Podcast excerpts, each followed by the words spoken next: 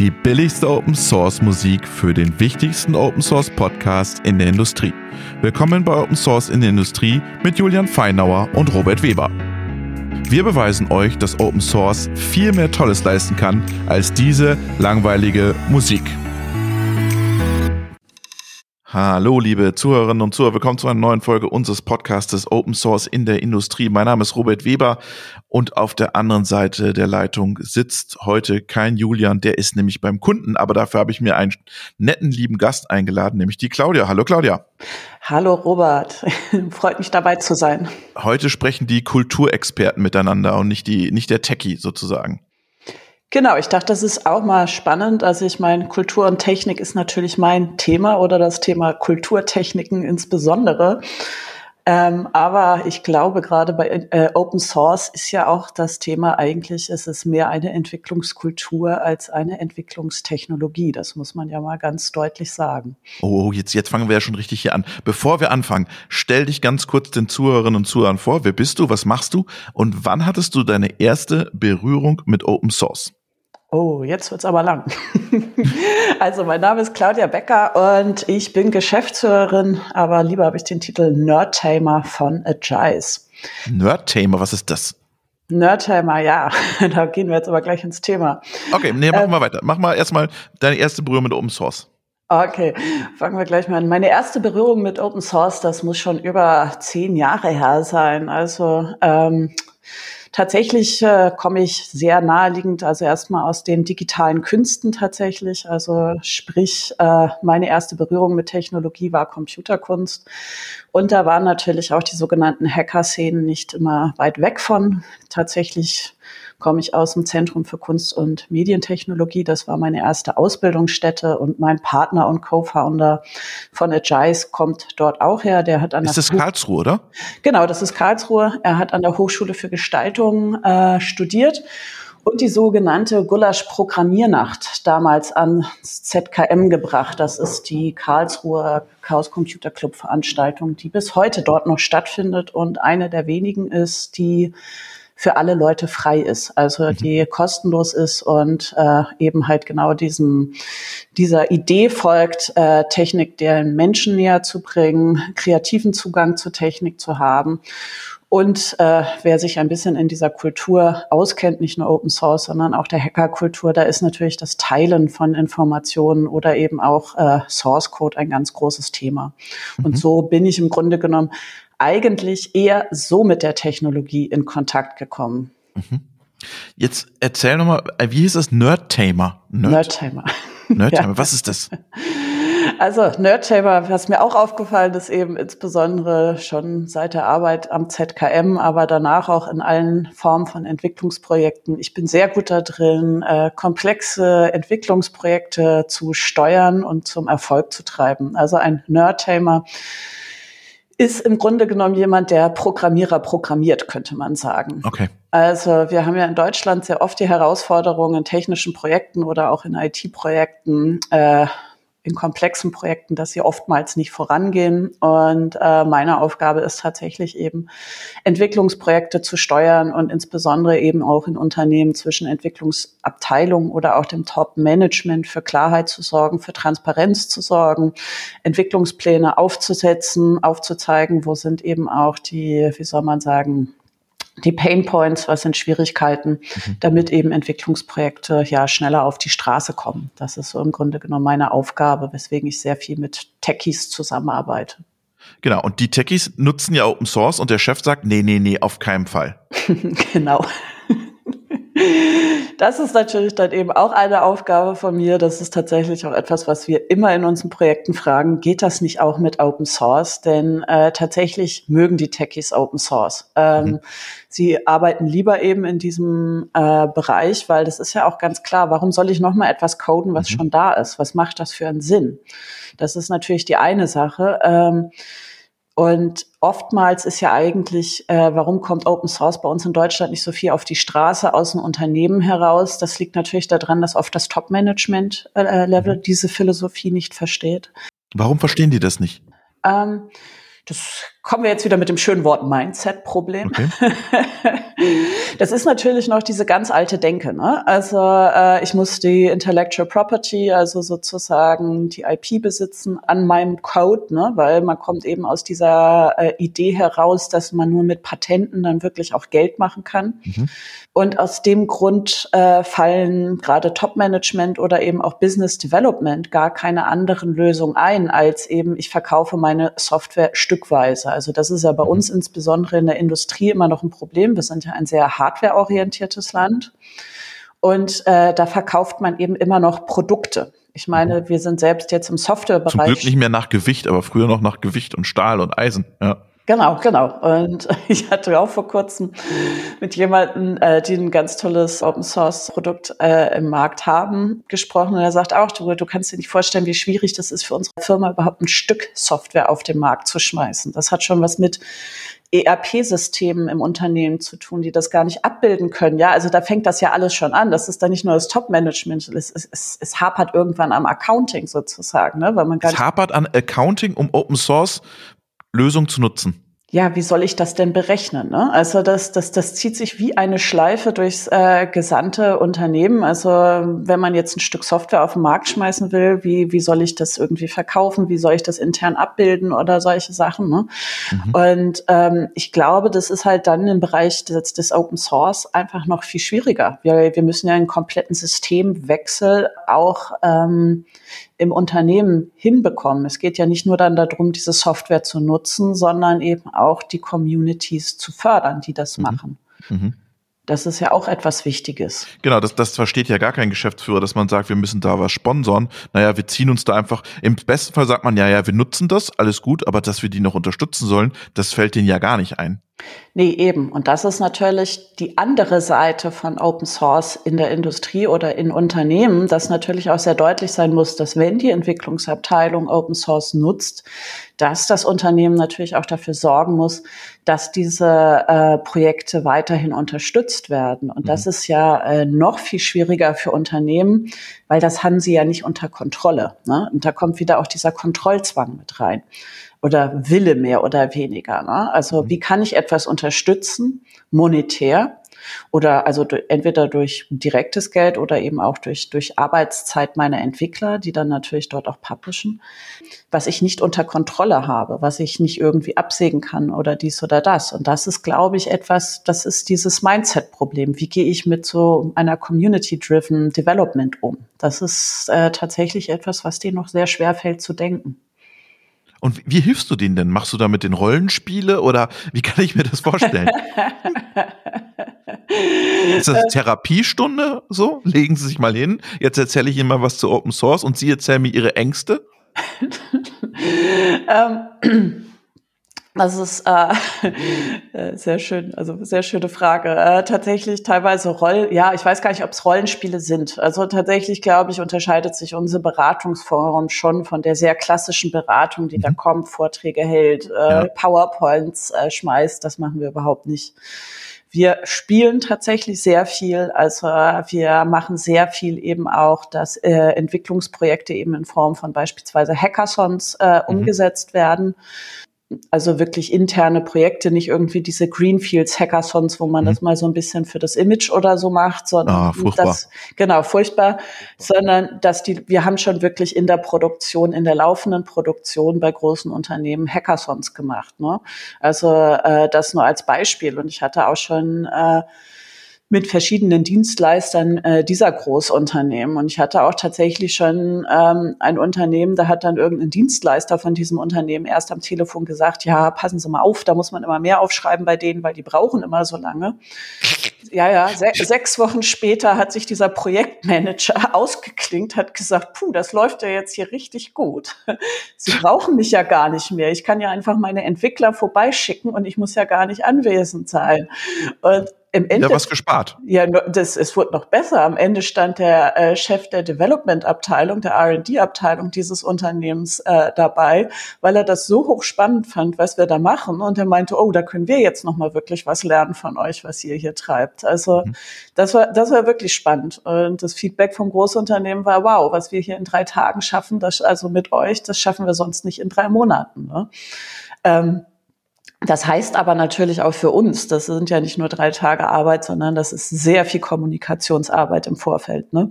Also mit den entsprechenden Abteilungen, mit den Managern und jetzt weißt du, wo das Wort Nerd-Thema herkommt. Ne? Mhm. Das sind natürlich alles äh, irgendwie alles Techies. Wir arbeiten vornehmlich im Bereich ähm, ja, Forschung und Entwicklung und Produktion eben. Und das heißt, sehr viel Absprachen, sehr viel Koordination, auch immer die Schnittstelle zur IT-Abteilung suchen. Also die IT ist bei uns von, von Beginn an des Projektes auch immer mit einbezogen, weil die muss ja wissen, was da passiert. Ne? Die muss ja auch im Grunde genommen ihr grünes Licht geben, mhm. wenn sie dabei sind.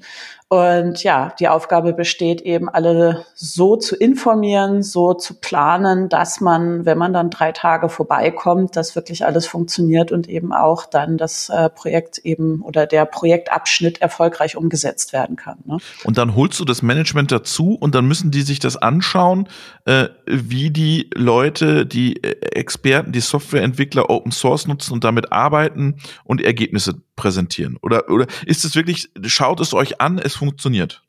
Ja, also die Manager, die habe ich schon zum Brötchenschmieren verpflichtet, mhm. äh, zum Club Mate Kisten kaufen, weil wenn wir da so ein Hackathon oh, haben, die dürfen. Dieses Club Mate finde ich ja furchtbar. ja, es, gehört, es, gehört doch dazu. Und also ich meine so ein braune bisschen, Suppe da, ich weiß. so ein bisschen Flair muss ja sein. Ja, genau. Äh, naja, es, es geht halt im Grunde genommen darum, wenn, wenn natürlich diese drei Tage sind und man muss ja wissen, warum sind das drei Tage, weil der Hackathon muss ja auch betriebsratskonform sein und das heißt, mhm. Äh, mehr als zehn äh, Arbeitsstunden darf nicht gearbeitet werden, obwohl manche gerne länger natürlich auch arbeiten würden, ne? wenn wir mhm. halt schon in diesem Rahmen sind. Und ja, sehr oft steht dann natürlich irgendwie der Manager daneben und denkt sich ja, und was habe ich denn jetzt noch zu tun, wenn ich sage jetzt mal, wenn die Programmierer am Programmieren und Entwickeln sind. Und äh, da hatten wir das schon. Also wenn es mal um so Themen ging wie fahrerlose Transportsysteme, ne? also wenn dann eben so Roboter eben auch gesteuert werden müssten und da Entwicklungen laufen, die haben dann teilweise mit mir die, die Linien geklebt, auf denen die Roboter längs fahren sollten, ne? Mhm. Brötchen geschmiert, damit die Leute zu essen haben. Das ist dann das, ja, ne, das ist dann auch so ein bisschen Führungskraftausbildung, könnte man sagen. Und nach, und nach diesem Hackathon gehen die dann ins Büro und sagen, jetzt machen wir alle Open Source? Ähm, Schwierig, natürlich. Ne? Das ist nee. also die Entwickler natürlich schon, aber das Klar. ist, äh, ich sage jetzt mal, das ist ein, äh, ja, ein stetig, äh, ja, eine stetige, wie soll man sagen, Bearbeitung, die da stattfindet. Ne? Also das ist nicht von heute auf morgen der Schalter umgelegt. Äh, bei vielen Entwicklern ist es natürlich so, aber man muss dieses Pflänzchen Open Source, diesen Samen erstmal, sage ich, ins, äh, in den Kopf einpflanzen. Ne? Und dann muss man ihn natürlich aber auch pflegen. Ne? Mhm. Also stetig immer wieder gießen, immer wieder äh, schön, ja, sich um ihn kümmern im Grunde genommen, dass er ja auch weiter entsteht. Es ist, es sind ja dann gar nicht immer nur die Manager, die, äh, die erkennen das dann ja auch schon, dass das natürlich sinnvoll ist. Ne? Muss man ihnen es vorrechnen einfach einmal? Ähm, also auf der einen Seite vorrechnen. Also das Thema ROI ist natürlich immer mhm. sehr spannend. Ähm, auf der anderen Seite habe ich so einen kleinen Hack.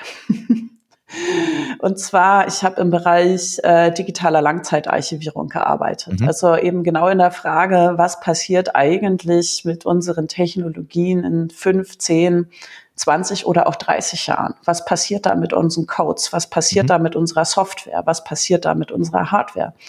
Weil diese 20, 30 Jahre, das sind ja die Jahre, äh, in denen, wie soll man sagen, die ähm, Maschinen ja laufen sollen in der Industrie. Also ich rede jetzt hier von eben Produktion von Anlagen, Maschinen- und Anlagenbau. Mhm. Naja, und jetzt reden wir von Industrie 4.0. Und das heißt, auf einmal werden diese Maschinen mit ganz viel Software angereichert, eben auch mit Chips und so weiter und so fort was passiert damit eben in 20, 30 Jahren. Ich habe vor zehn Jahren, ist der Artikel tatsächlich alt, äh, einen Artikel geschrieben mit dem Titel Digital for Now, Analog Forever. Äh, ja, ja, über die Materialität des Immateriellen. Ähm, und äh, dort berichte ich, was heißt eigentlich ein digitaler Code? Warum gibt es dort so viel Begriffverwirrung? Was ist der Unterschied im technischen Sinne eines digitalen Codes und eben im philosophischen? Und insbesondere, was bedeutet es, wenn ich eben ein, in dem Sinne war es ein altes Forschungsprojekt vom Karlsruhe Institute of Technology, was heißt das, wenn ich so ein Forschungsprojekt nach 20 Jahren wieder ausgrabe und es wieder herstellen möchte. So, mhm. das beschreibe ich einfach sehr sachlich mhm. und was daran alles passiert. Und das ist ein Text, den teile ich immer meistens so nach zwei, drei Monaten dann eben aus und sage, okay, wenn du dich wunderst. Den teile ich aus, das hört sich so an wie in der Schule. So, setzen Sie sich mal hin, ich teile jetzt mal hier den Text aus. Lesen Sie mal, äh, halbe uh. Stunde Analyse. Ja. Das klingt, also du, du, Robert, das ist gar nicht so, äh, also, wie gesagt, unsere Kunden sagen manchmal schon, oh, wir hätten jetzt gerne Hausaufgaben oder so. Ne? Also okay. das ist ja nicht so, äh, wie gesagt, wir sind nicht die Berater, die vorbeikommen ja. und die ganze Zeit nur bespaßen. Bei uns heißt das wirklich Arbeit, ne? Ja. Und das heißt wirklich, das Team muss arbeiten. Ne? Text austeilen. Ja, und manchmal wird auch gelesen, manchmal wird eben auch ein bisschen, äh, wir, wir, wir, aber äh, es geht ja, wenn du, wenn du neue Praktiken lernen willst oder auch neues Denken, das heißt, der Kopf braucht auch Futter. Mhm. Ne? So, und ähm, da habe ich tatsächlich gemerkt, der, äh, der, der Text wirkt Wunder. Ne? Und äh, den teile ich, ja, den verteile ich dann und dann kommt auf einmal das Feedback zurück. Okay, jetzt verstehe ich, was hier los ist. Ne? Warum? Warum wirkt der Wunder? Was ist da so, was ist die, die, die Essenz aus dem Text?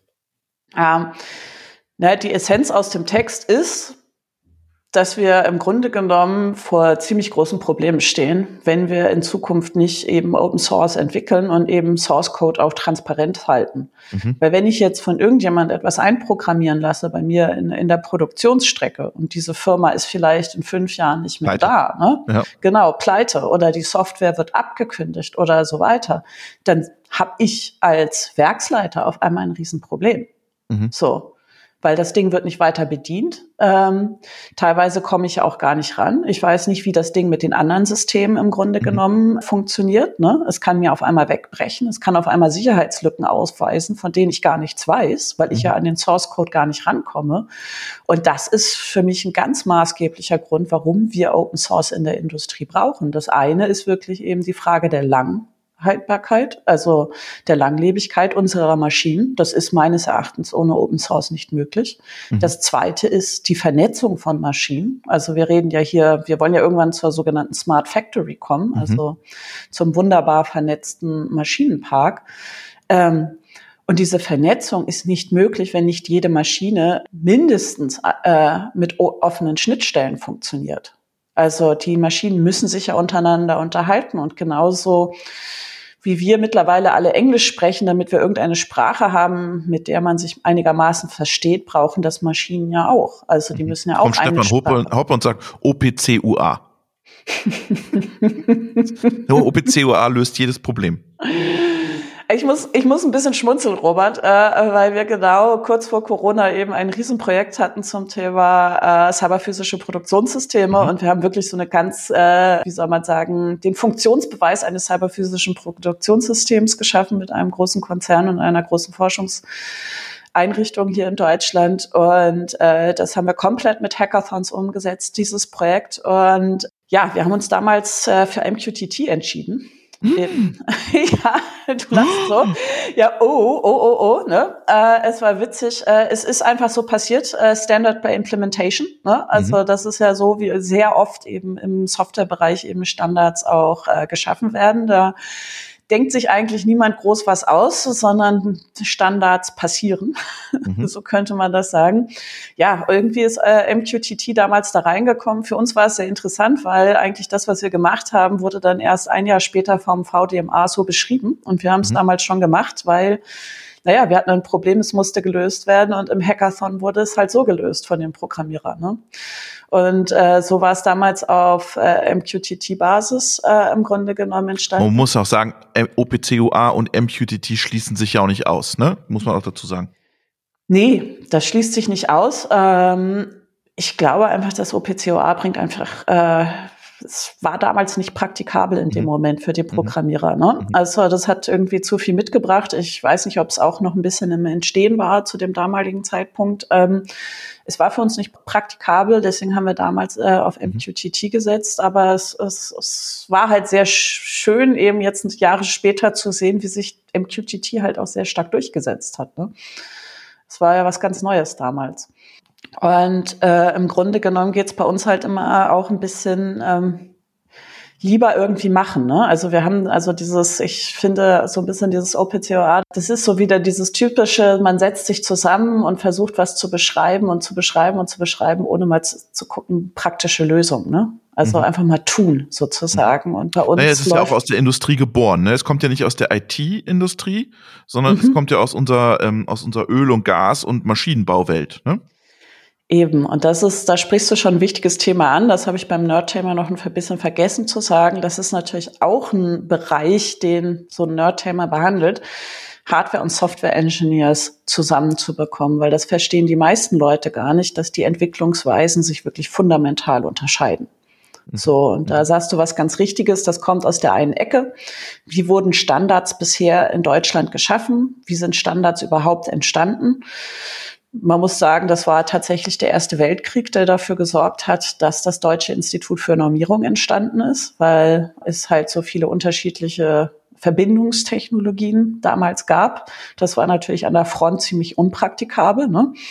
So ist äh, zum Ende des Ersten Weltkriegs im Grunde genommen die Idee der Standardisierung entstanden und auch so daraus auch das Deutsche Institut für Normierung, die International Standard Organization, wo das ISO herkommt, die ist tatsächlich erst nach dem Zweiten Weltkrieg entstanden. Mhm. Also das DIN ist da noch viel älter, aber das kommt natürlich also aus diesem, aus dieser Logik der Konsortien, die sich zusammensetzen, mhm. die einen Standard dann irgendwie zusammen beschreiben. Aber die Softwarewelt funktioniert halt sehr anders. Also viele Menschen, die nicht so viel mit IT zu tun haben, die stellen sich Programmierung, weil es ja Mathematik basiert und so weiter, immer sehr rational vor. Absolut, ja.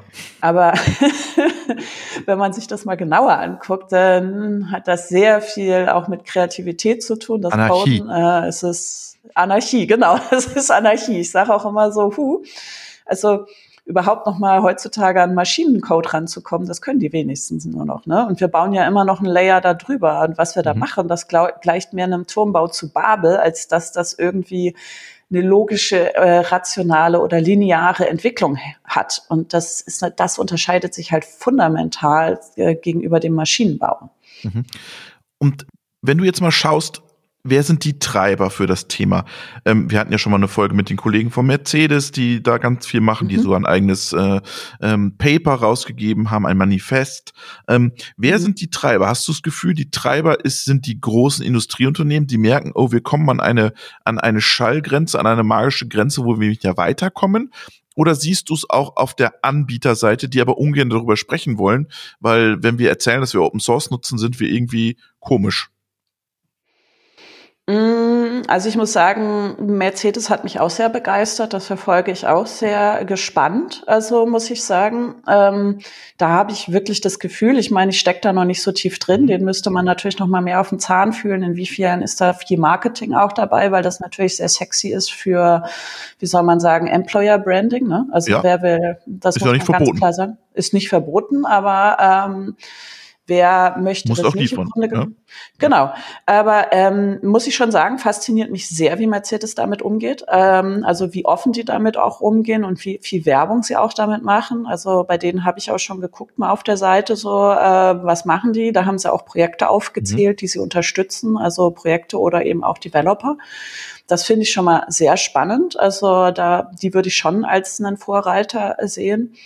Auf der anderen Seite ist natürlich hier, um, um, um einen kleinen zu nennen, ist natürlich Kunbus auch sehr interessant, ne? Mhm. Ähm, mit ihrem RevPi, so äh, das in die Industrie zu bringen.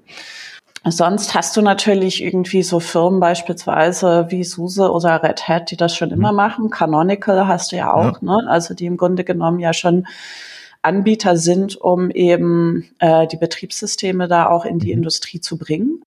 Die sehen sich da aber, also im ich weiß gar nicht, ob die sich noch als Vorreiter sehen oder nicht als. Wollen die eigentlich in diese Industrie rein? Sind die überhaupt interessiert daran? Oder sagen die, boah, die sind ja eh so langsam, die Jungs und Mädels da.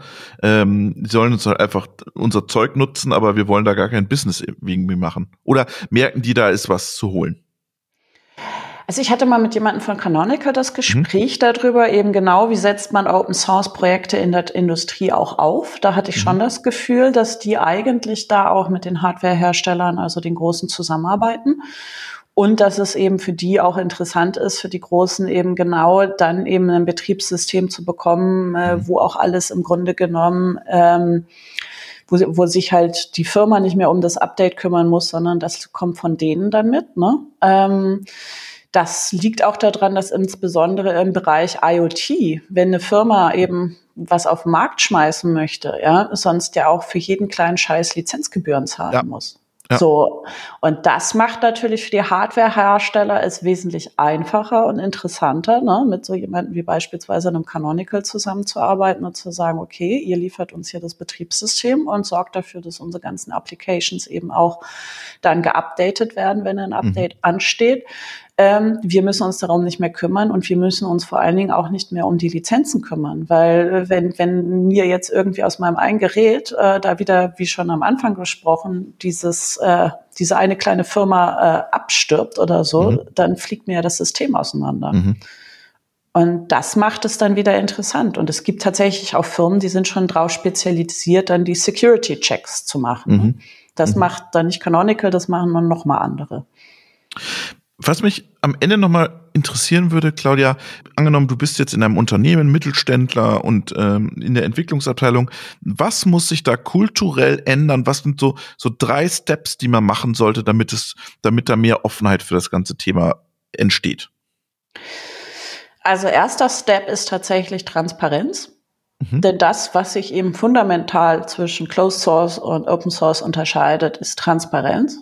Das ist einmal im Code, aber das muss auch in der Zusammenarbeit so laufen. Mhm. Das haben wir ganz oft, also jetzt so, dass äh, Hardware-Ingenieure, sage ich jetzt mal das Beispiel, oder alte ähm, Entwicklungskultur ist halt, dass die Leute sich dann die, die verstecken, also Information Hiding nennen wir das, ne? also mhm. das Verstecken von Informationen, um sie dann. Ja, weil man auch sagt, ich will unantastbar sein und ich bin unersetzlich hier.